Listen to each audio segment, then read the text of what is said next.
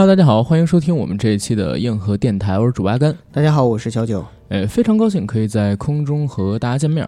然后在我们正式本期节目的开始之前呢，要先跟大家说俩事儿。第一个事儿呢，就是对于本周我们节目的延迟更新啊，先跟大家说一声抱歉。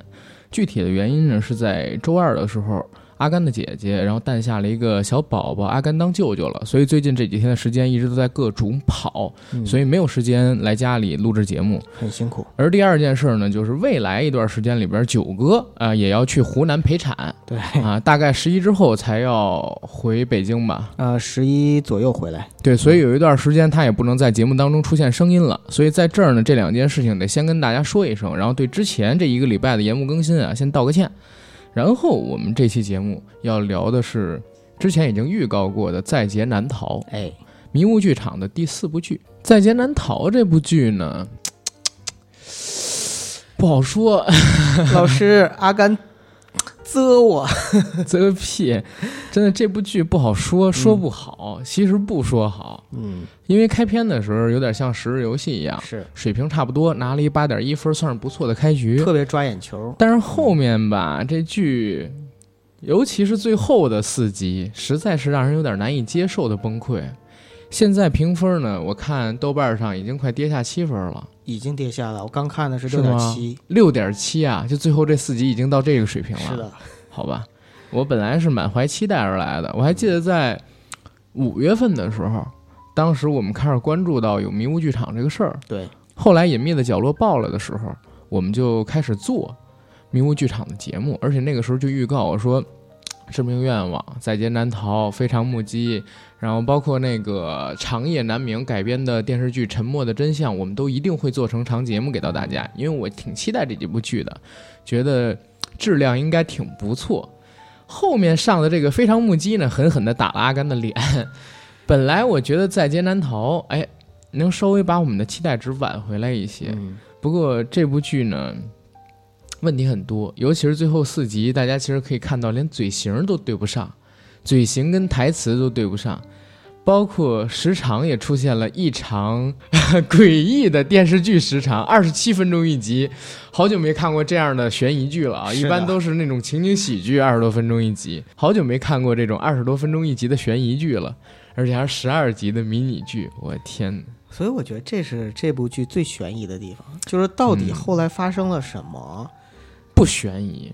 制片人直播的时候说了，说这个隐秘的角落上了之后，这迷雾剧场里边所有的剧都拿过去修，拿过去改嘛。在劫难逃整整送了八次审，每一次都有删改，每一次都有删改，又把演员叫回来后配音。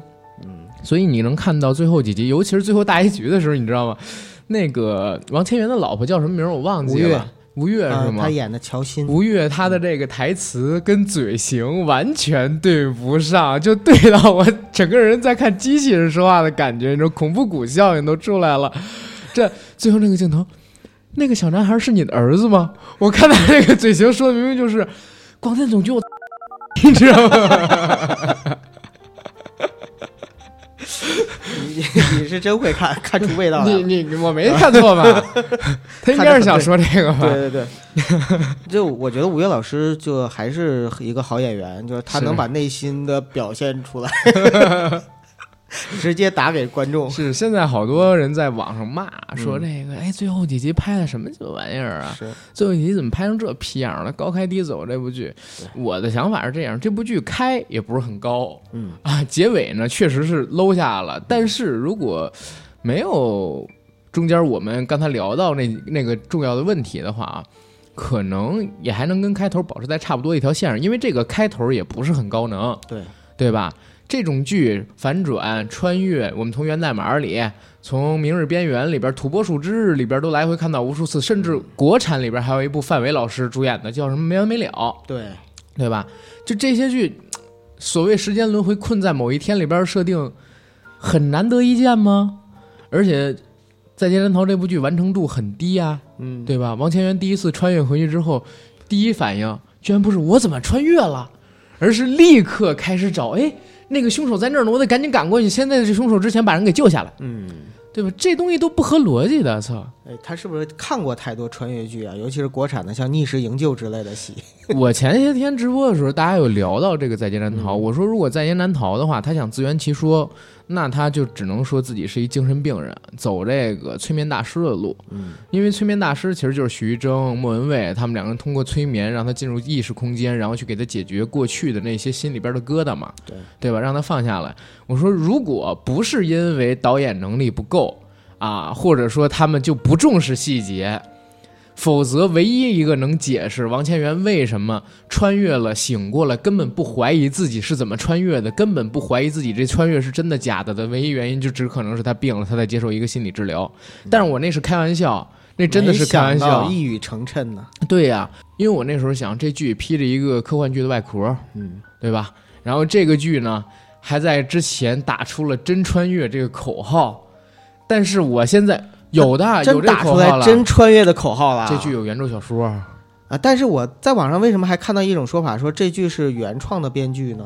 有小说，嗯它有点像那个，呃，我的团长我的团，我直接拿那剧本就做成了小说。哎，你看原著小说了吗？没有，我没有看，我是看到的网上有人在评价这个，因为这部剧到后面几集我看不下去了，你知道吗？嗯理解。实在是下跌的太严重，口碑，然后整个剧情跟节奏都崩坏了嗯，啊！尤其是乔欣演的那个角色叫孙小萌嘛，对，你能在一开始就感觉到这人背后有秘密，而且这个秘密一定很大，甚至有可能就是他在指使着整个剧本里边的那些爱慕他的男性去杀人，嗯，这是你一开始能感受到的。但是到结尾的时候，你会发现对孙小萌他人设，包括他这个动机的解释特别无力，非常苍白。对，特别苍白，苍白到根本就立不住脚。啊，看到一个警察，然后在追自己老爸，然后自己的老爸呢，其实是为了躲避那些抢他药的黑心商贩，嗯，最后被火车给撞死了，然后他就去记恨这个警察，而且设计了那么多案子，来来回回让这个警察死，就是为了报复警察，觉得自己小时候看到这个警察害死了自己的父亲。关键这么多年过去了，有关的案子还没有给你解释的够清楚吗？纯粹有病。不过人确实也有病。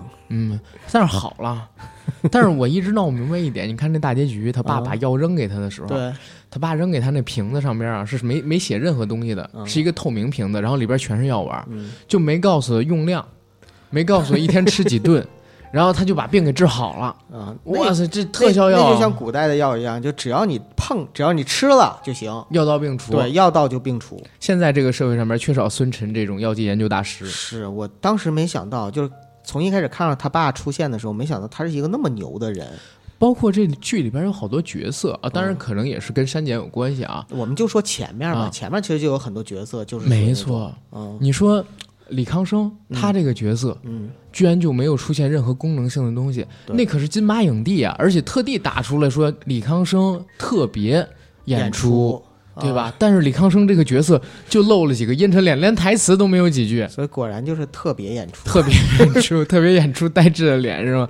真的，他表演一吃盒饭，我都能特开心，嗯，对吧？因为《郊游》里边他演的就很好嘛。但是这部剧里完全浪费了一个金马影帝，是我真没想到的。嗯他最后到底原版的结局是得什么样啊？那你如果是这个剧的编剧，或者说你你你去主导这个剧情的话，你认为原版结局应该什么样？你你看啊，首先我们现在看到是十二集，对，然后平均每一集你可以认为是三十五分钟。但它原计划肯定也是十二集，这个是应该是这个没错，这个没错，就是现在的平均每集是三十五分钟，因为有的集是四十多分钟，对有的集是三十多分钟。嗯第一集跟第二集，据传说也有删减到的地方，是吗？嗯嗯，但是是非常细节的地方，就是把一些人物的关系给删掉了。所以就是整体有关于杀人案，包括时间穿越，在前几集的时候是比较顺的，嗯但是有一些为后续人物做的铺垫就给删掉了。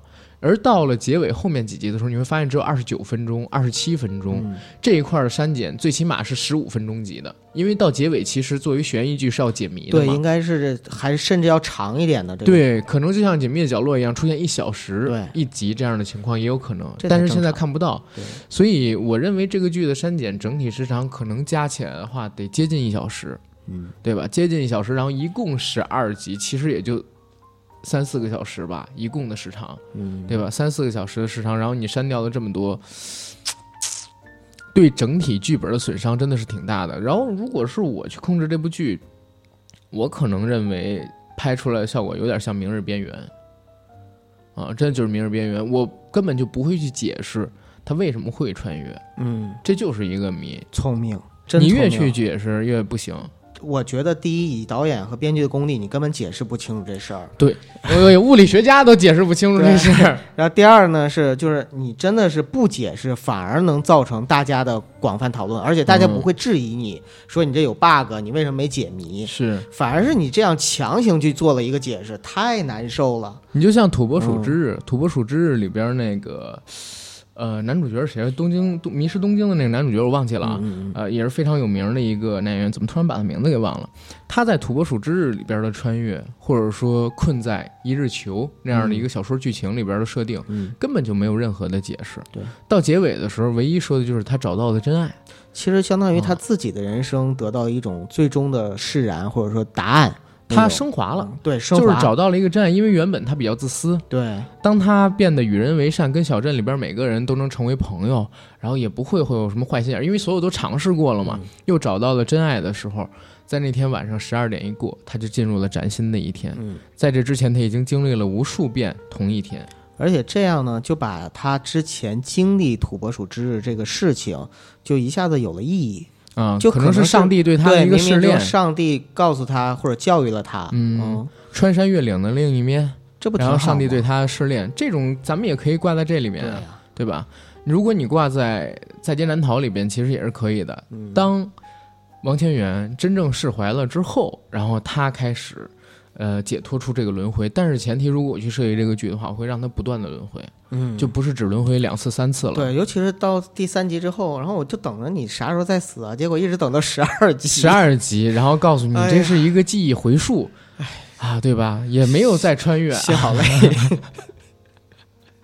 然后到第十二集告诉你嗯这是一个记忆回溯，然后就让你直接回溯回去，都不能叫穿越了，对吧？？一下子把前面你那个都推翻和否定了。是，反正如果我去设计，我会让它不断的穿越，也更刺激。嗯这整个十二集的剧情会大部分的时间集中在他跟呃鹿晗、孙小萌几个人他们在不断的进行斗智。的过程中，不断的去回溯那些故事。呃，不是，我让他们不断的争斗跟斗智，嗯然后可能都不会穿越回二零一七年，嗯就可能在二零一九年循环的穿越，在不断的穿越当中去追寻真相。但是故事展开的时间可能就在三天之内。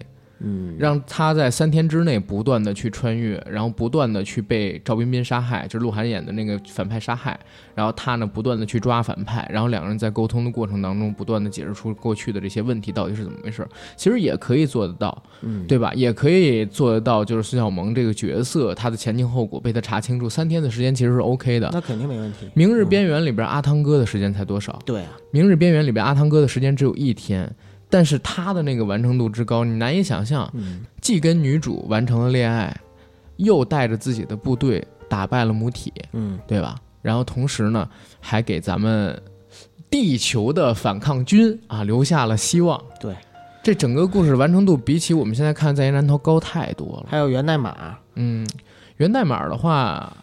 源代码的话，其实是另外一种走向。我之前说的那个嗯。催眠的走向，或者说其实源代码它可能更像是这个剧的一个极高的高配版，就是因为这个就现在这个版本的对现在这个版本的这个高配版，源代码确实有点像现在这个剧结尾的一个高配版，嗯，因为它结尾告诉你，其实你是已经死掉了，但是你的大脑还存活着。我们是为了拯救，没错，嗯。我们现在呢要通过你的大脑回溯回当时火车，哎出现意外的那个时间段儿，嗯去查。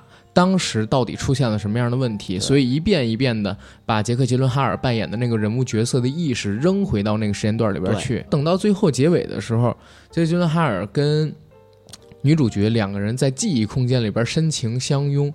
明明那个时候应该是已经断电，他人物应该已经呃死掉了，大脑意识死掉了。结果没有想到，他的那个意识空间还存在，在那个空间里边生活继续下去了。但是其实我觉得最好的结尾源代码嗯应该是两个人深情一吻，然后整个画面定格在那儿。对，具体世界没有没让大家自己去猜，哎，这个就会变得蛮有意思，你知道吗？但是不管怎么说，比现在好，就是好在哪儿呢？这个咱们这个《在劫难逃》剧里啊，他最后给出来的这个解释，我不知道是因为删改的原因，就嗯最终把这个整个的设定全给改了，还是因为什么呃，整个全改了，应该应该是因为嗯他给出的这个设，但是这个设定他给出来仍然不高明，嗯，因为他说的是最后就我就是为了一个心理治疗，你知道吗？你得这么去理解，嗯。因为我已经先拍了结尾，然后我呢只能在原有的结尾上边删，重新配台词，嗯。而不能说我重新补拍一个结尾，因为这是成本。嗯。所以就是在原有的画面跟镜头的基础上，怎么把那个口型给对出台词来？但是最后不还是看出来很多的问题吗？那也没办法呀。你像那个王千源，他最后如果说、嗯呃张海峰他不是为了心理治疗，而是而是真的，就比如说他是为了拯救一些事情的话，我都会比现在接受起来，我觉得更好一点。对你包括朵朵的死不是意外，朵朵的死 哎，太能演了，对，就当时这个这个呃父亲的心理，我们是很能够理解的啊，真的，父亲的心理我们很能够理解。哎，我觉得最怪的地方在于，鹿晗一直也没告诉一朵朵到底是因为什么谁弄的。不是，我一直在想，鹿晗推下去那人是谁？有鹿晗解释吗？鹿晗推下来那个是王千源的想象。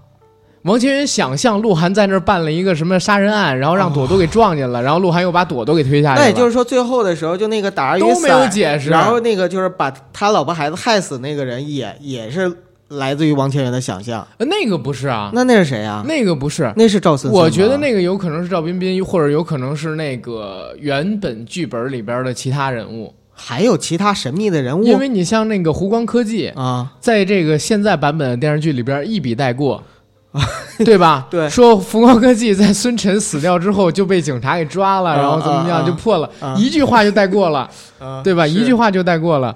但是原有的剧情当中，我相信湖光科技在这么晚的结尾才出，哪怕为了第二季留伏笔也好，都不可能这么快便当。对，对，真的不可能这么快便当，所以我觉得这个 这个故事啊就很神奇，嗯，真的很神奇。到现在看到的这个版本，我是有点对迷雾剧场失望，我有点对迷雾剧场失望。我觉得后边的长夜难明改编成的《沉默的真相》，就是我最期待的那一部，可能会更崩，可能会更崩。你想想，在劫难逃，它不涉及到任何，嗯，我们讲的现实题材最上层的嗯那种敏感层级，它不涉及。对但是那个《沉默的真相》，它其实《长夜难明》里边，我之前跟大家聊过，读原著的时候出现了反腐嘛，甚至都到中纪委了，嗯所以那一部可能会更难产。从五月十九号，爱奇艺爆出来说有这迷雾剧场六部剧轮班上，然后陪大家走完国庆节之前的这个暑期。现在暑期都过去，马上立秋了，国庆节马上就来了。这剧才播了四部，而且后边两部什么时候上线咱还不知道，有谱没谱，质量怎么样都说不准。嗯，我我失望在于哪儿呢？我也失望，但我失望不是说它这个剧的质量，我失望的是这个爱奇艺和迷雾剧场啊，它没有这种勇气去反抗一些暴政，然后去不删减我就上，那怎么可能呢？所以我失望，我没有看到他的勇气。他他要这么弄了，爱奇艺不怕版号就没了吗？但问题是，你说有什么可删减的？我特别费解，就这种剧，我最后想一想，这个片子其实很大一个问题还是在哪儿？在哪儿啊？儿童，儿童杀人，儿童他有少年犯的倾向，然后而且我还关注到一点啊，就是《隐秘的角落》，你要发现制片人里边有一个韩三爷，啊，是是是，那我看韩三爷，就是对中影肯定帮忙了，嗯，但是这个在金兰桃里边是没有这些东西的，就人家可能背后没有那么强的力量。我之前就是跟人聊天的时候，好多人跟我说《隐秘的角落》那个问题为什么彩虹线，或者说彩虹线上，是因为《隐秘的角落》涉及到就是青少年儿童犯罪，他那个原著坏小孩就是本身，呃，对少年人传播的影响，在上面看来有点不正三观，但要这么说的话，真的很多东西根本就以后没法拍了。所以现在大家就在呼吁分级制，对就是你比如说《隐秘的角落》，它就是一个 R 级片，对，它虽然没有太多的血腥或暴力之类的情节，但是它还是一个 R 级作品，就像当年那个诺兰的《黑暗骑士》一样，或者你整个迷雾剧场，你就整个全都是 R。它就是 R 级啊，啊迷雾剧场，只是国内没有分级，嗯，对吧？你说当年诺兰的那个《黑暗骑士》，它里边没有任何飙血之类的镜头对，但是他小丑里边那种癫狂的价值观。其实比血腥镜头还要 R 级，还要有就是引发人心底里边那些欲望。对，所以在我不是说那个电影不好，我非常喜欢那个电影，但是你不得不承认，《黑暗骑士》那部电影里边小丑的演绎太精彩了，甚至影响到了现实生活中的人，才会在《黑暗骑士崛起》的时候，有人扮成小丑拿机关枪在美国的影院里边去扫射，对对吧？然后《隐秘的角落》里边那个坏小孩，其实有一点点。其实有一点点当年小丑那个好的表演引起来的那种那种有可能有可能，所以还是得呼吁分级制。分级制至少比审查制度在这一点上来嗯说，看起来还是有必要的多，其实我们也可以分级制度和审查制度并存啊，这不冲突。没问题。对、嗯我现在是呼吁你既有分级制，也有审查制，我不呼吁这个审查没有啊，因为我知道分级完了之。后，你仍然可以审查，只不过就是在不同级别下，你审查的力度就可以或者宽松度就不同我我这都不要求，嗯因为我知道要求没审查呀 不现实。嗯为什么要求分级制？其实是就是因为现在有好多的，比如说网大把艳情、恐怖，然后等等确实不该小孩看的这些，也直接扔到网上去，全年龄段分放，小孩都能看得到这些东西。其实有分级制，可以先保护小孩儿，让这些可能说六七岁的儿童不接触到这些东西，嗯，对吧？然后你先保持着你的审查，我也无所谓。等到以后啊，等民智再开一些，是吧？等到逛 B 站的这帮大佬们长到五六十岁，成了广电总局，成了这个 呃嘣儿嘣儿部的领导，会有那么一天的 啊。然后我们再把这个审审查制度取消，我都可以接受。但是这个分级制度还真的是挺重要的，对吧？然后现在看到的《在劫难逃》真的是在劫难逃，审了八遍，我在劫难逃。这名字挺符合。啊、对，你看迷雾剧场到底真相是什么？这是个迷雾，到底原片是什么？也是一迷雾。所以你看，爱奇艺后面，我觉得很难再嗯做这种悬疑探案类的东西了，嗯，太麻烦了。与其这样，他没准就做一个欢乐剧场。而且如果是口碑每次都这样的话，那他肯定再做就没有意义了。你包括这个戏，他说有第二季，我都在想第二季还要不要拍。第二季我是怎么知道的？前两天我看那个乔欣发了条微博，嗯，发了条微博之后说：“哎，期待第二季，很高兴遇到孙小萌这么一个角色，如何如何哦，知道有第二季。那会儿因为太忙了，这一天我包括他大都没看。结局写本季中，一般说嗯本季中都就有下一一季季。下一季可能就是发生在零四年的故事，然后开始改变世界，啊拯救所有人。可是没兴趣看就在这儿，就是你前面第一季已经说了，一切都只是一个心理治疗过程。你看过《叶问五》吗？看过？啊，看过。啊，讲的什么故事？跟大家说说。呃，叶问五，我记得你好像讲过是吧？所以还是你来讲吧。呸，你就没看过《叶问五》？它叫揭棺而起。啊，不是你就是讲过这个吗？啊这个版本你忘《叶？问五》揭棺而起，这是在 B 站上面一视频，一个好像是中传配音系的学生，嗯把叶问前边四集跟《复仇者联盟四》嗯，他的片段给剪到一起去了，而且用了 AI 的贴图换脸，然后等等重新配口音口型，然后声音特别像叶问，说我是叶问，佛山咏春派，啊、我生于多少多少年，原本，然后这个时候配的镜头是到第四部，然后他患癌症死掉，原本我以为我的故事已经终结，可没想到上天给了我重来一次的机会，这一次我们要进入的是量子领域，嗯，我们要把所有失去的人拯救回来，然后开始出现什么张天志、张永成，然后洪金宝，就是洪金宝演的洪师傅嘛。我明白。然后还有任达华他们已经死掉的人那些影像啊，我们即将回到一九三五年的佛山，这个时候那个剑师傅就说。不是这样打的，然后罗师傅说：“那我先来抢个头彩，就是那桌子太滑了那华师傅，我知道。我抢头彩。他们每个人都穿着那个《复仇者联盟》里边人穿越量子空间时候穿着那个蚁人服，哦但是脸都是他们的脸，你知道吗？紧接着好玩的事来了，因为过去的时间变幻莫测，量子领域又充满未知性，我们不小心介入了异度空间，然后这个时候就出现了灭霸呀，然后复仇者联盟里边那些反派。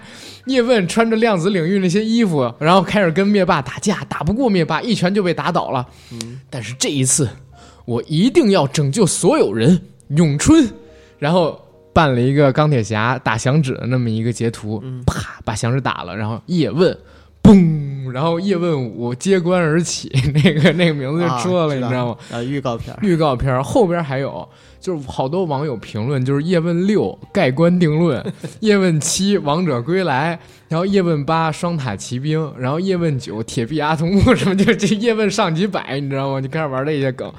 我们现在看到的这个。在劫难逃，如果能往这个形式去发展，我觉得可以做成欢乐剧场？那就不是迷雾剧场，对，啊就就叫欢欢乐剧剧场多好玩。嗯。哎，我真的特别想想做一个，就是这个尝试，哎，就是老郭的那个《我要穿越》，嗯，做成一个嗯二十来集，或者说做成季播的那种喜剧，多好玩啊，对啊，对吧？嗯，然后可以把一日囚，就是现在我们看到死去之后回到同一天，嗯死去之后回到同一天，只能困在这一天里，不能往前进，嗯这样的一个故事，嫁接到一个喜剧的概念里边去，可能不会像《土拨鼠之日》那样啊，因为《土拨鼠之日》它是发生在一个美国边缘小镇，而且是下着大雪那样日子，能干的事情很少。我们可以找一个炎炎夏日，就比如说在三亚，正好赶上喊天盛宴举办，你手里有五万块钱，然后你发现你只能困在这一天里边了，嗯然后你拿着这五万块钱就开始去各种各样的游艇什么乱七八糟的，那是吧？过一下神奇药水的生活。这天上人间，如果真值值得得歌歌颂，对吧？哎呀，这这这个多有意思！嗯，范伟老师不就是吗？范伟老师那没完没了，就三千块钱啊都干够了，因为他觉得三千块钱我一天可以，续。对，我就我就一天我花三千块钱，对他来说就难以想象了。对，跟儿子说爹，哎，不是什么爹，跟他儿子说，儿子，你知道吗？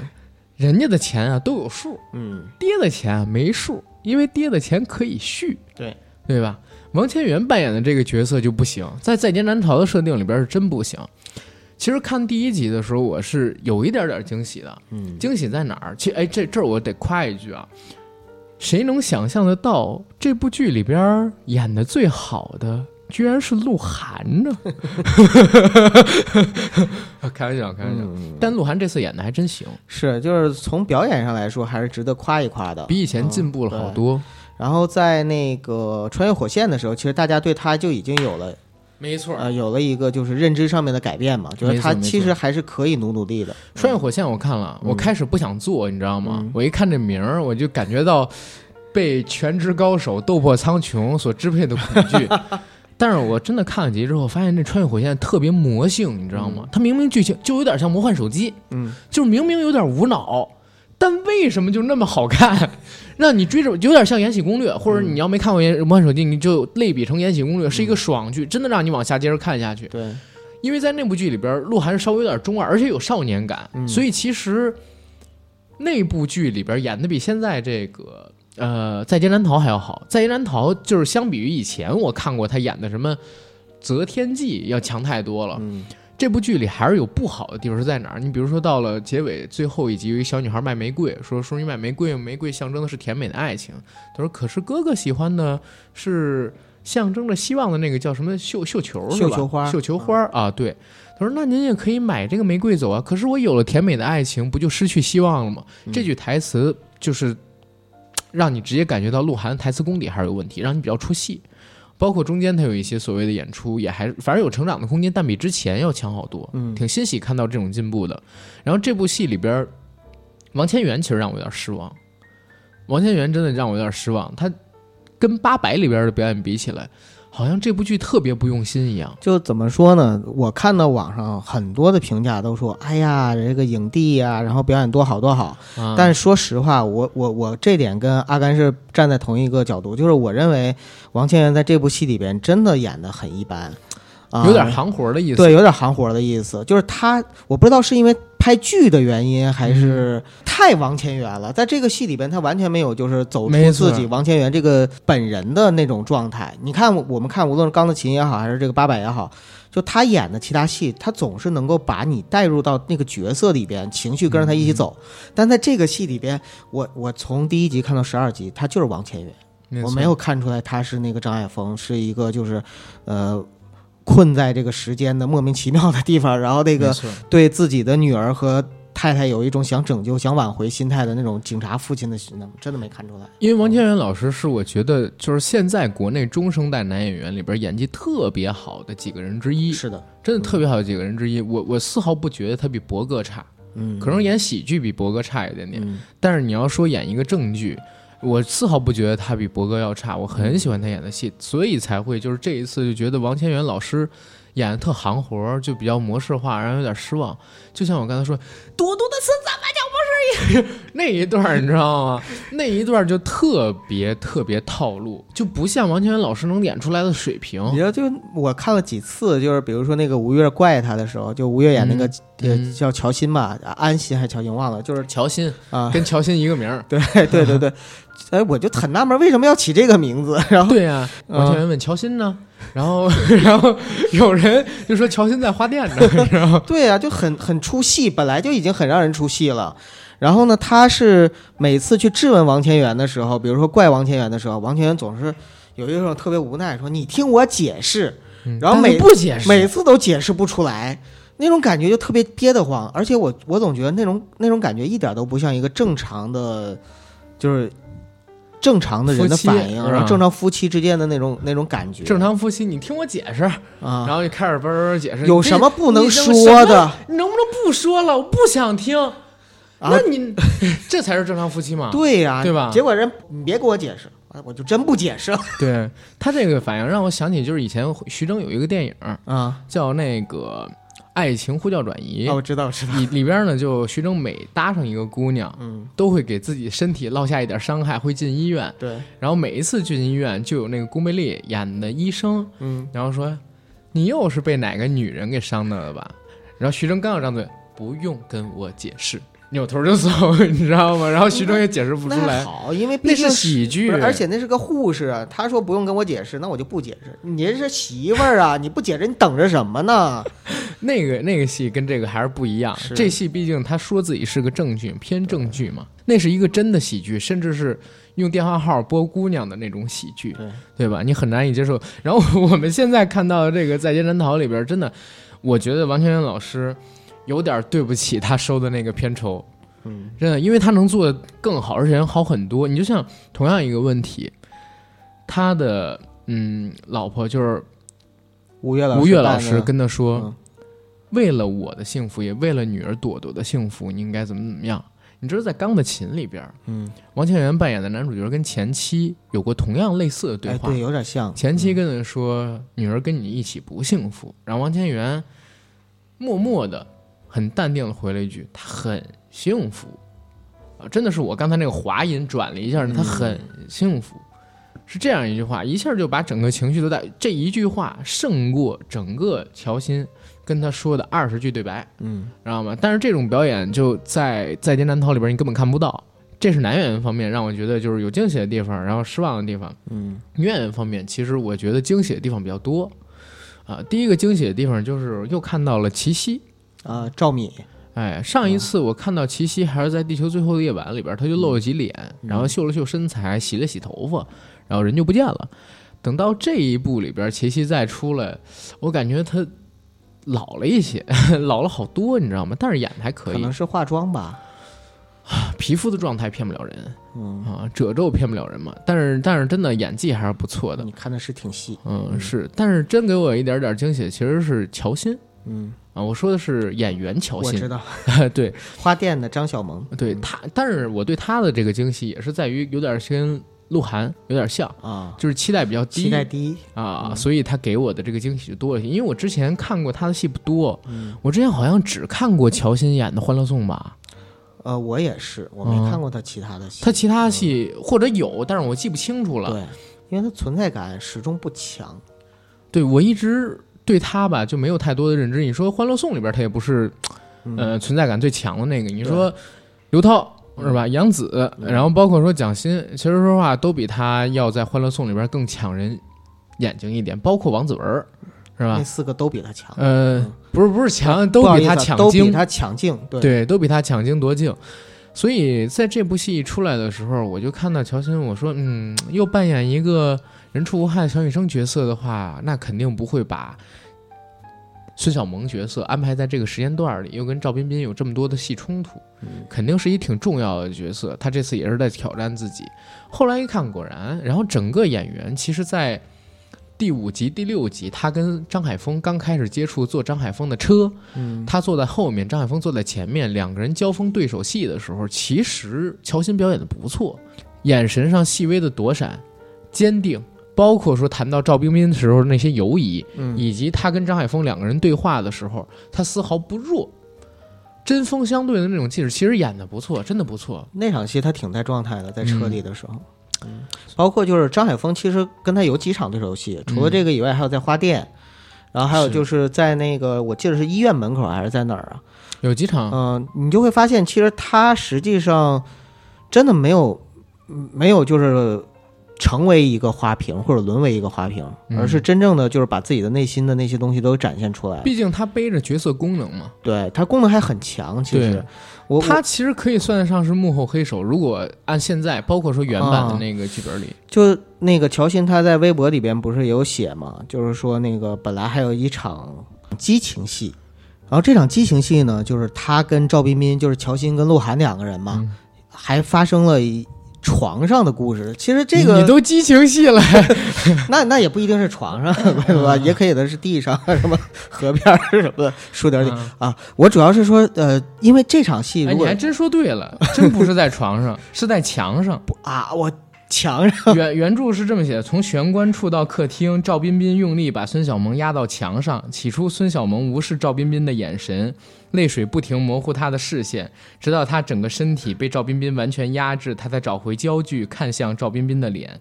而赵彬彬的吻此时就落了下来。哦赵彬彬像一头野兽，将他压抑许久的激情释放到了孙小萌身上。孙小萌抱紧赵彬彬，朝赵彬彬的肩头狠狠咬下去。赵彬彬忍着疼，身体更加用力。孙小萌在一股巨大的悲伤和快感之中，眼泪再次流了下来。哎呦，原来是这样子。对，所以赵彬彬呢是证明自己体力的极限。这段戏为什么要删呢？这段戏呃审查应该能过呀。不知道，那就真的不知道。而且你想，这段戏加上的话，可能对角色的丰满程度，可能是因为为关晓彤报警了。关关晓彤不高兴了。嗯，嗯，可能是因为这个，但是也有可能是因为这段戏跟前后他改构的剧情有了冲突。嗯，我刚才给大家念的这一段可能被删减掉的激情戏，是赵彬彬跟孙晓萌两个人之间的交流，可能是结尾之前的，嗯，对吧？但是现在我们看到的版本是赵彬彬跟孙小萌分开的，孙小萌直接被带回了警局问话，他们俩没有时间去进行交流，所以交流了什么，其实在现在的版本里边是不存在的，对吧？这段可能就是被删掉的剧情之一。然后激情戏正好跟他们两个人交流的那段剧情有关联，就一起也都删掉了。哎有有这个可能。嗯，这最合理的解释了，对吧？所以这段戏删了，可能对他们来说也是一种遗憾。是嗯，鹿晗还是比较遗憾的。不过我发现，哎，乔欣还真挺好看，以前哎我没发现，是吧？其实我在《欢乐颂》里已经发现了，是吗？为什么呢？因为《欢乐颂》里边那几个女人啊，各有各的味道。然后这个戏里边，其实她这个形象是非常符合一些人的审美的，我觉得一些直男的审美。是吗？嗯，我我在花店里边，然后很清纯，头发是那样子蓬蓬。这现在男生审美变成这样呃了，我我我一直以为是这样，不不不都应该是比比如说，我记得是全智贤还是孙艺珍也演过在嗯花店里的角色吗？你说的是全智贤那个雏菊是吗？哎对对对嗯就是不是一般花店里有一个漂亮的女孩子，都会让很多杀手和嗯心生幻想。哎，对，赵彬彬不正好又是个杀手，冷血无情的杀手。是是冷血无情，在孙子冻上了。嗯《唐人街探案》里边也有这样的一个角色张钧甯嘛，嗯，对吧？也是在花店里。但是为什么我总觉得花店这个地儿不够浪漫呢？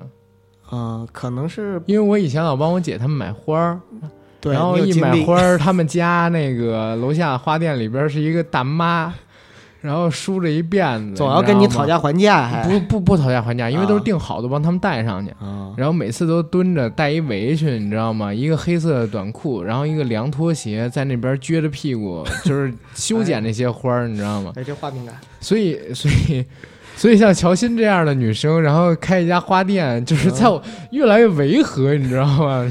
就因为我心中的都是那种大美女在花店里捧着一束玫瑰或者什么，然后打着柔光，配上那种温柔的背景乐，对对对对对，没错没错，就那种感觉，所以就不一样。而且当你推门而入的时候，总觉得是一个呃，或者英俊潇洒，或者是有些痞子气的有内涵的那种胡子拉碴的，对，然后呢是推门而进，或者穿着风衣，或者是怎么样，穿风衣的，绝对不是王宝强，这绝对是九十年代的叙事，这个。对吧？这这时代感一下子就出现了穿风衣戴白围脖。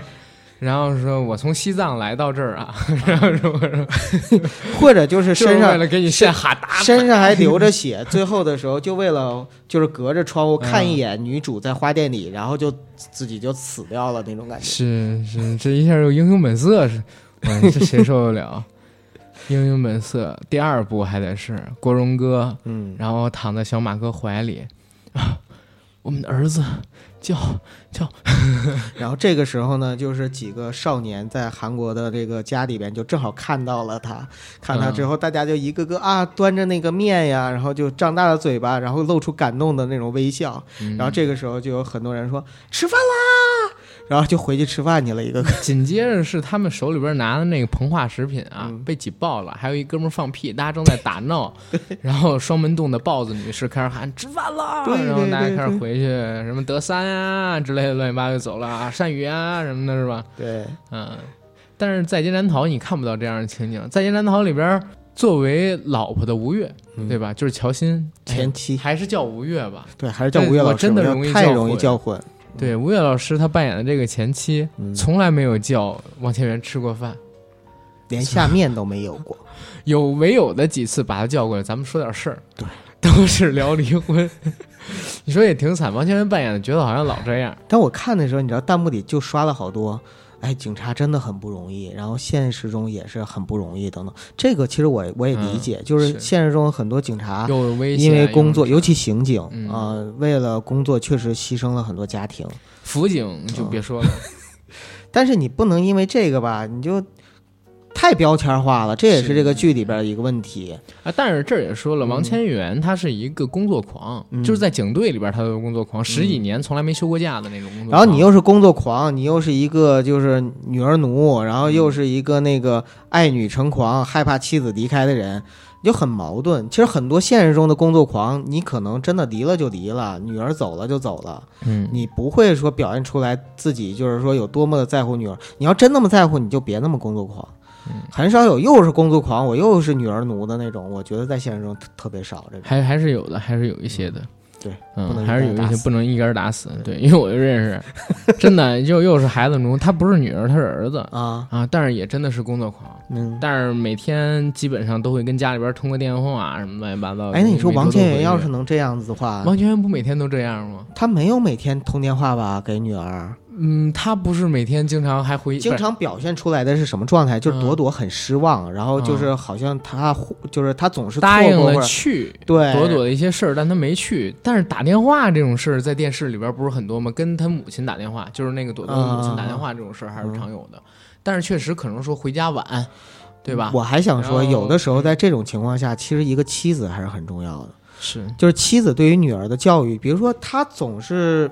当然，这里边吴越老师演的并不是一个坏妻子，也没有说在朵朵面前怎么样，因为就是你看朵朵在画廊等王千源，然后很失望的时候，其实他还说了一下，他说那个因为爸爸是堵车，然后会晚点来，要不咱们先进去吧。嗯就她还是给自己的丈夫在，就是给自己的女儿的爸爸角色在找理由。因为她说了嘛，说我现在也没有后悔嫁给你，嗯我也喜欢你，但是呢，你这种生活状态我实在接受不了，嗯对吧？所以为了女儿好，为了我好，为了我们都好，嗯，就是我们还是离婚吧，如何如何。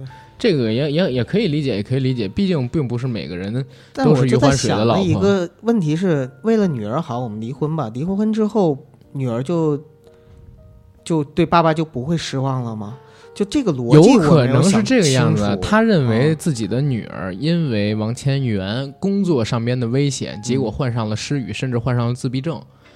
所以他想带女儿脱离开王千源的这种环境，因为在王千源工作的这个环境当中，可能类似的危险未来还会发生，而且不止一次。我还想到一个点，就是如果他离婚了再找一个的话，如果对对女儿好，他们那家庭还会就是父亲那个角色不会缺失，有这种可能。是啊，他们那老板已经摩拳擦手做好准备了嘛。是对吧接盘侠，嗯，啊，人不能叫接盘侠，人家也是真正喜欢这个女生，是吧？是是是，啊，要不然的话也不可能，呃，明明是个大老板，是能找但找嗯，是吧？言尽于此，我怕被喷。然后说到这儿，没错儿，因为王千源这个工作确实比较危险、嗯啊，他这个角色有一点点像，嗯，双瞳，我们之前聊过，对吧？双瞳里边儿梁家辉扮演的那个角色嗯啊，黄火土，黄火土他就是因为自己工作的时候太勤力、太拼命，结果他同事，呃，被他给举报了。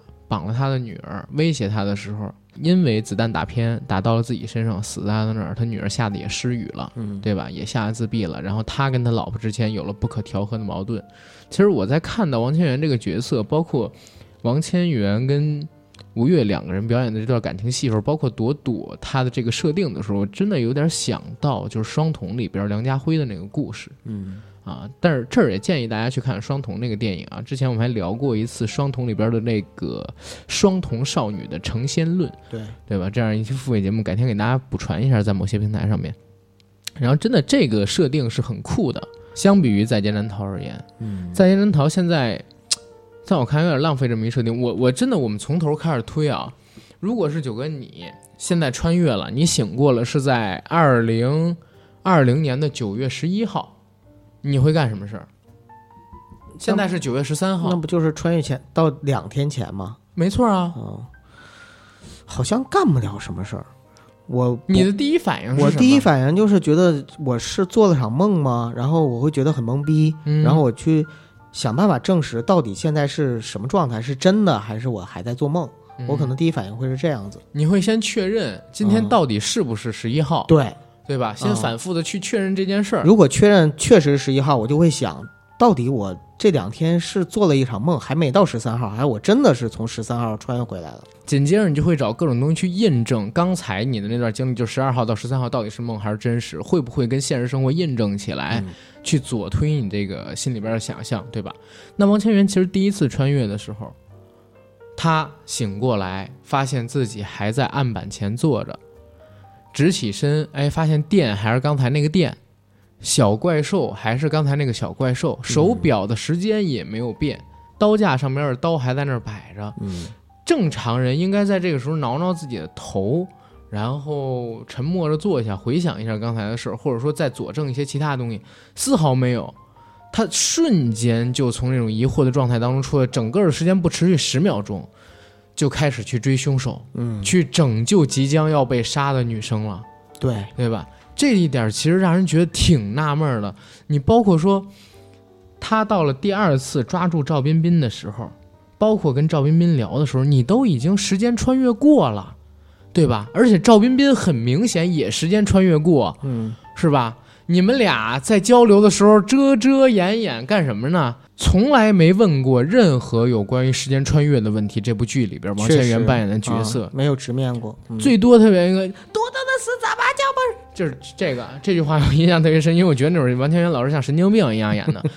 但是相比于朵朵的死，当然可能作为父亲啊，朵朵的死是最重要的，查清这个。嗯。可是你为什么能穿越，这个也很重要，对吧？你为什么会穿越？什么能刺激？什么能触发这个穿这些东西越很重要。对呀、他都都没想吗？他根本就没琢磨这个事儿，根本就没琢磨。磨这个事儿，就在这个剧表现出来就行。所以一开场的时候，好多人说什么高能啊，这个那个，我说什么高能，细节都做不到位。嗯你想想，你第一次穿越之后，你那么冷静的，然后就开始执行公务了吗？不可能的。你第一次穿越了之后，你也应该是很恐惧的，当时你应该是各种去找，各种去闹，然后甚至说你会做出一些匪夷所思的举动，比如说从楼上跳下，确定自己是不是真实的。你包括就是第二次、第三次穿越之后，你会发现你都已经穿越了，就是都不是说像之前那样子醒来还是在案板那块儿，而是你穿越回去了那么久远的地方，难道你不琢磨琢磨为什么会穿越回去吗？对呀、所以你知道为什么当时我就跟那个听友朋友们说，如果是我的话，就是编剧只能往心理疾病这方向去编了，嗯因为你说穿越回一小时之前、一天之前，就最开始那两次穿越还 OK，一下穿越回两年前，傻子才不买彩票，傻子才不去赌球，两千万我赌德国输，我绝对不赌德国赢。而且那也是 顺手的事儿，对吧？对，那都是顺手的事儿。孩子现在也活着，对吧？一八年马上就要来了，对，你不为孩子未来考虑吗？你算不到就是一八年之后 P to P 公司倒闭的那么多吗？过上更好的生活的话，你不得考虑考虑啊，俩人是啊，对，所以这剧在设定上面跟执行上边其实是不合理的地方偏多。你说如果是一正常人穿越回两年前啊，而且家庭美满幸福，嗯女儿虽然有一点点自闭，但是嗯还是挺健康可爱的，对对吧？这时候你要做什么呢？你要做的。其实每个人都会分成几步走，一步，哎，完成过去这两年当中心里边那些遗憾，没错。第二呢，赶紧梳理一下自己记忆的那些东西，看能不能从里边捞到什么好处。那你不来都来了，对吧？既然都穿越了，你不能白穿越啊。对，嗯然后最重要的是先确认这个穿越的真实性，对，是吧？如果这穿越真实性不能确认的话，一切都是假的。在《劫难逃》这部剧到了结尾的时候，啊，刘雨琦还是我本家儿、嗯，走到这个王千源身前，跟他说：“你现在是接受一个治疗的过程当中，然后我们在不断的把你的记忆推倒，将你不断的投放回你过去某一个时间阶段的记忆当中去。嗯，你在投入到这段记忆的过程当中，会经历你人生中经历的。”你在进入到这段记忆之后，会经历你人生中关键的抉择时刻跟伤心的那些场景。我们是通过这样的一种手段去治疗你心中的一些伤痛跟隐患啊，帮你走出困境。这是他的那些话嘛，对吧？嗯让王千源通过这种形式去治疗，解释了为什么会穿越。但是呢，啊，越往前穿啊，醒来的可能性就越小。啊，你现在有一扇门摆在你的面前，红药丸、蓝药丸，你过去了就是回二零零四年，怎么怎么样？王千源选择去，但是我就觉得，如果是治病啊，如果是治病，给自己治病还是，而且确实女儿、老婆什么的都没了，嗯，对吧？都没了。解释女儿、老婆都没了，只是为了给自己治病，走进这扇门的勇气从何而来？我不明白。如果说他走进这扇门真能救一个现实生活中的人，我可以理解，对，这是特别 bug 的。动机根本就不成立。你都而且都已经告诉你了，你到回他是带着记忆回到二零零四年吧？嗯那个时候你都知道这是你的幻觉了，这是你在你的心里改变不了，什么都改变不了。你的老婆、女儿在现实中也已经死了，你还玩啥呢？这是 就是玩了个寂寞，真是玩了个寂寞。啊 真的是玩了个寂寞。因为好多网友现在评价说，等了这么久的结局，结果等来一个寂寞，嗯，是吧？反正这剧绝对属于高开低走，就是期待值其实拔很高。你还记得当时我们在做《隐秘的角落》的时候提到迷雾剧场，你说阿甘你想看哪个剧？好像你提的就是这个。我说有俩，一个呢是《沉默的真相》，还有一个就是《在劫难逃》。我说《沉默的真相》是因为它是根据长夜难明改的，对，啊，然后我挺期待廖凡也。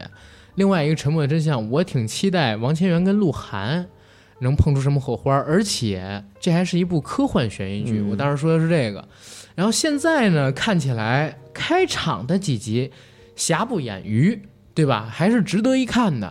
我觉得还 OK，、甚至比那个《穿越火线》最开始那两集我更愿意看下去。对，但是越往后边越崩，越往后边越崩，直到最后四集彻底拉胯。就你所有的主角全都变成了 NPC，或者说全都变成了工具人。你这里边包括王千源演的这张海峰，其实没有什么卵用。就整个的你穿越回去了之后，你也没有什么卵用，最后的真相也都不是你解开的，最后的真相还是一个死掉的刘雨琦坐在那儿告诉你的。然后那边呢，赵冰冰跟孙小萌他们两个人，就是到底发生了什么，也都是两个人通过对话自问自答的。对，再加上呢，就是我们了解，就是我们作为观众了解到的很多事情真相，也都不是通过角色他带动出来的，而是在片头的时候给你的一些闪回。至于这些闪回到底谁闪回的，我们也都不知道。嗯所以整个故事就变成了一个支离破碎的故事。然后里边的角色其实他都没有真正起到穿起所有的线索，然后最后把这些像一盘散沙的珠子给串联起来，成为一个项链的那种感觉，没有。是的，而且关键你知道是啥吗？就是这部剧为什么我觉得它能做得更好，是因为这部剧导演他其实你可以说啊，之前有过更好的作品，就是伍佰伍佰，嗯，对吧？哎，这儿还有一个彩蛋，就是伍佰是大人物的导演，然后王千源呢也是参演大人物做男主角嘛。然后嗯那部剧虽然是改编自呃韩韩国的一个原原书电影，对对对，啊，但是那那电影我其实觉得也一般。然后到了国内之后，其实就变得更一般。但是确实去年上映的时候，还是前年上映的时候，引起了一定的不错的反响啊。嗯，这个题材其实还是可以的。是你说大人物那电影是对吧？然后大人物那电影上了之后，挺有不少人挺期待，哎，就是伍佰的下一部作品。现在给我们交出来的是什么呢？哎，在劫难逃。就是说你们期待吧，期待吧，然后我们就在劫难逃了，是吧？在劫难逃之前，他其实也跟爱奇艺有过合作，还有什么作品吗？心理罪》啊，心理罪是心理罪他拍的，啊我说是那个电视剧版啊，不是李易峰的电影哦啊。然后还有就是之前的《画江湖不良人》，嗯《画江湖不良人》那个电视剧是真的好看，嗯，那个电视剧是真的好看，我是推荐大家去看看那个电视剧。会不会是因为伍佰这个导演他怎么说呢？我我我个人觉得啊，像像爱奇艺的这种迷雾剧场的剧，它不光是导演本人的作品，它可能也是一个团队，你包括导演，包括编剧，可能都有很重要的一个参与程度。呃，所以有有很多地方也是他自己没有办法去控制的，不知道就刨除了审查这一部分啊。因为咱们国内啊，它是导演制，嗯，就是你怎么着，最后都是导演背锅，是，就这么简单。那倒是。咱们导演制，它它不是那种好莱坞式的制片人制嗯也不一定是制片人制了。现在它毕竟是一个工业化的、对高度工业化的这样一个流水线的制度，制作出这些系列型的作品来。但是国内的话，它真的就是导演制，嗯你叫导演，你做的这片子的导演，你就得承担最大的责任，因为你其实是把控一切的人，夸肯定到时候也会夸你，然后如果骂的话，你也得接着对吧？也是骂你。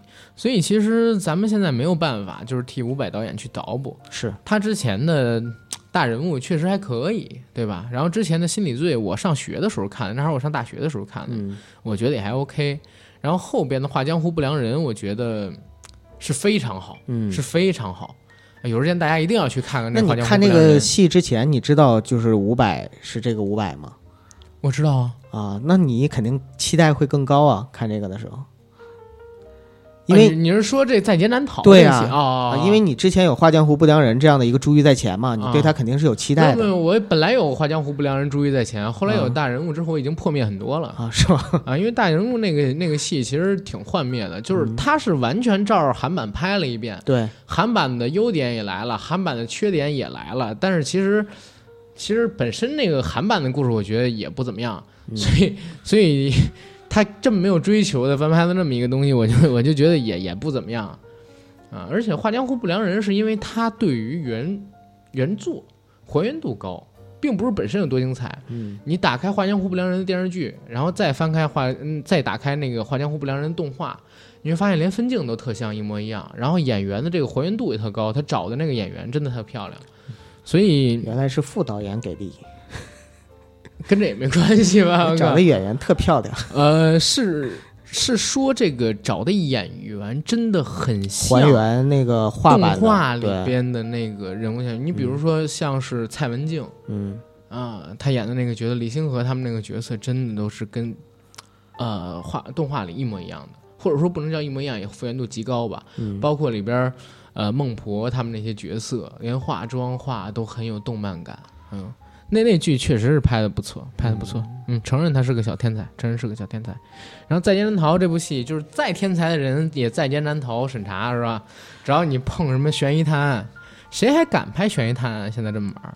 啊，以前阿甘是认为迷雾剧场是一个就是高质量的这样的一个系列剧场，但现在看起来确实参差不齐了。我上次跟你聊《隐秘角落》的时候，给出的评价是：我说爱奇艺想要做中国的网飞，准备推出一批嗯，又一批的好剧，打造成不同的系列。迷雾剧场可能就是一个开始。，对，结果没想到这个开始可能就是迷雾系列，或者说悬疑探案这个类型的终点有可能，啊。接下来可能就是恋爱轻喜剧啊，是吧？青春偶像剧、就是还是拍点安全的吧。啊青春偶像剧场、对，浪漫爱情剧场、嗯，欢乐满屋剧场。不如统统统一改名就叫可以通过审查的剧场，您不如把它叫和谐社会剧场。哎也行，是吧？和谐社会剧场你这话到头了，是吧？团结大家，对，嗯，正能量剧场，哎正能量剧场。然后我现在就想知道，《沉默的真相》会被改成什么样，然后什么时候能上？就不抱着希望去看吧，没准还能给我们点惊喜。嗯，这个豆瓣评分跌的真是挺夸张的，从八点一的开分，然后一直跌到六点七，是吗？你刚才说，没准儿可能后边还会继续跌，因为现在没到头。应应该应该不太会跌到六分以下，我觉得。那倒是，但是再跌到六点五或者是六点四也。哎，我发现九哥你有一个口头语很有问题啊，没准儿，你永远说的是没准儿，没准儿吗？对，我怎么自己没意识到呢？你是是没准儿。啊，没准儿可能是我自己确实意识不到，一个是没嘴，哎，一个是没嘴儿，一个是踹门，这这俩我印象非常深。嗯，一每次你说踹的时候说的都是踹，说快了啊，说快了，说快了，东北话就出来了。对我搜《在劫难逃》的时候，看到还有那个就是跟他同名的小说。但是肯定不是这个改编的那种原创小说，是原创小说，有时间去看看吧。对，主要是这部剧到后边实在是让我提不起看原著小说兴趣了。《隐秘的角落》是越看越好看，没错。虽然就是六集之后，从第七集开始，你会觉得哎呀有点不太行了，但是还是能给你紧紧抓在那个节奏里，最后还是吊住了。对啊，即使它就是确实跟原著小说改编的稍微稍微童话了一点儿，或者说稍微美好了一点儿，美化了一点儿。但是他那个整个的神儿还是在里边的，对，那魂儿还在里。面。而且你想想，在隐秘角落最后的时候，结局了，大家引发了广泛的讨论。嗯，关于就是说这个事情的真相到底怎么样，然后几个版本。但你要明白，就是隐秘的角落那个戏，从第一集出来，嗯，就完爆了在劫难逃十条街，哎，对吧？对，他这个制作的精良，跟在劫难逃完全不是一水平。所以在现在，倒还有人吹说什么那个啊，真的有一种电视剧像是电影的感觉，不是电影的电影的。我我跟大家这么说，电影质感这个词，哦对，这现在是有点用这还有几个词，我一定要跟大家说明一下，在节目结尾，第一个就是所谓的电影质感。对，逐梦演艺圈也是用电影它的制作的机器制作出来，它它技术是这样的，对吧？格式也是一点九比一吧，如果没记错的话。它跟隐秘的角落，你觉得哪个更像是电影？或者你下次再说电影质感的时候吧，你干脆就索性直接说是像某部电影的质感。对，比如说像或者你就说精致感的质感，就特别像是骂人了。对，或者大家就说是精致感就行。我很后悔，就是之前我评价一些电视剧的时候说有电影质感，但是我们指的指的是像是一部。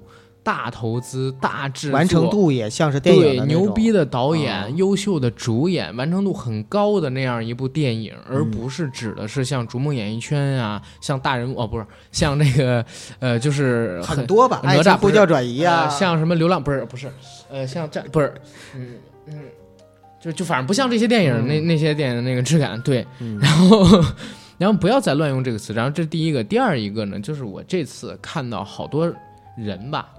呃，又在弹幕上边刷白夜行，说抄白夜行，天天白夜行，夜夜白夜行，有病没病，什么都白夜行，只要是最后女生指使男生犯罪，这就是白夜行啊！不是，就是他们是想表达我只看过白夜行，对，就是白夜行这个东西现在也被用烂了，到底是有多蠢的人才会去抄白夜行啊？现在就到了二零二零年年，而且而且你不要看到一个东西像另外一个东西，你就直接上来就说抄袭，而且你知道吗？就好多人根本就没看。看过《白夜行》，他只知道就是刚才我说那个女生指使男生，所以就上来就说设定，啊，对，然后上来就说什么《白夜行》。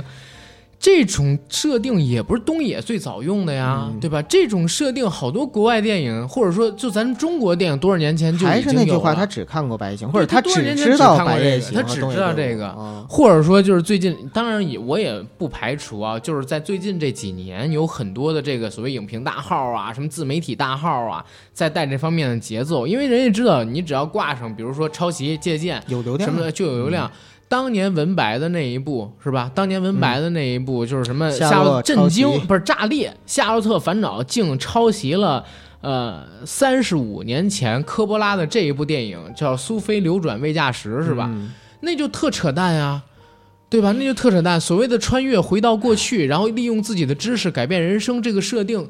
太多了，电影最早的也不是苏菲啊，连《奇幻潮》里边都有一个一模一样的故事。再说，就是苏菲完了之后，就不能再有人拍这种穿越了，拍一部叫一部超越。关键苏菲它不是最早的，对，关键苏菲还不是最早。关键苏菲不是最早的，所以这个东西它本身就是一种无耻，就是你用了的套路别人不能用。我说的并不是剧情啊，不是我说的并不是剧本里，我说的不是，我说的并不是剧本里边的细节跟具体的剧情，而是说穿越回过去，你自己带着知识，然后能改变命运、中彩票什么这个设定，连无数的网络小说都在用。我我真的不相信啊，那么多网络小说作家会看一部弗朗西斯·福特·科波拉八十年代的电影？难道你就相信文白不知道这些吗？他文白知道啊一定知道这些。这种人是非蠢即坏，但我绝对不相信他是蠢的，要不然他写不出那么多文字来。没错，你知道吗？所以就是你只能落实到这个上面去，但是你不能否认，就最近很多年，或者说，但是你不能否认，最近这些年，当自媒体开始兴起之后，有很多的呃所谓的大号等等等等的东西在带这方面的节奏。我真的不建议大家就是跟着风，看着这些东西走。该骂的我们肯定会骂，但是不该骂的，或者说没有必要骂的，我觉得。滥骂更丢人，一是凸显自己的无知，二呢是把真正的真理给压下去了。你根本就不是在发声，你只是在给人贡献点击量，然后帮人赚这个微博流量收入而已，是吧？你知道微信你点开，对吧？你打开点广告什么的，人家会有几毛钱收入，嗯你只是在贡献这个东西而已。你帮他转发出去，是让更多人，然后给他赚点钱而已。他的目标就是这个，对，他的目标大部分就是为了这个。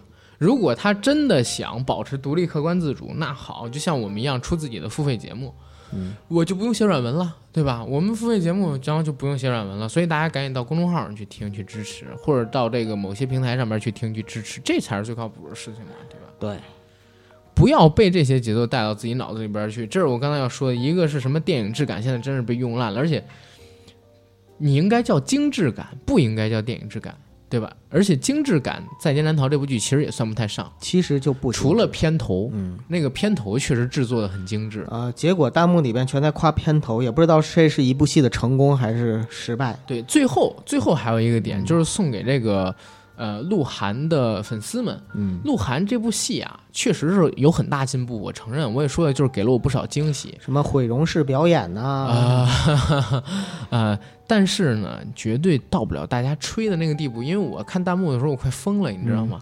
呀，这个表情好邪恶，彬彬开始使坏了，彬彬这个笑太吓人了，彬彬这个笑好变态呀、彬彬的男朋友在这儿，彬彬的女朋友在这儿，彬彬的啊老婆在这儿，彬彬的老公在这儿，什么的，呀，就是这这这些东西挺影响人观感的，你知道吗？那你开着弹幕你还说啥？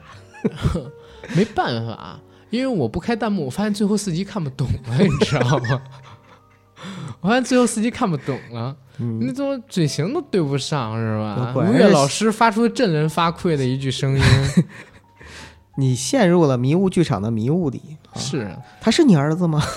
他不是我儿子，他是我从福利院收养的，就是王千源那嘴型也对不上，王千源更逗，不是，他是我在福利院领养的。就是为了对口型，你知道吗？之前那句台词也不知道是什么，然后为了对口型，然后他是我在之前福利院领养的这一句话，之前可能可能是这样，你现在还不是我媳妇儿，问那么多干嘛？你对不上啊！他就说了几个字儿，我知道，我知道，对对不上。嗯每每一口声音出来就是几个字儿，所以我在想，他说的是，对，广电总局，我也，他正好在回答那个，其那个谁吴越老师嘛，嗯对吧？对，所以他回答这句话就比较靠谱。然后等改的时候变成了，不是，他是我在福利院领养领养的，嗯，这还这样就对我天呐，太难受了，真太难受了。哎大家如果你们真的喜欢这个鹿晗啊，应该给他支持，没错儿，但是千万别捧杀他，是吧？捧杀的结果是什么？你们看看《甜蜜暴击》，跟看前两年黑鹿晗全网黑成什么样了就知道了。嗯，鹿演员现在已经三十了，也不是之前就是叉 O 那个时代的事儿了。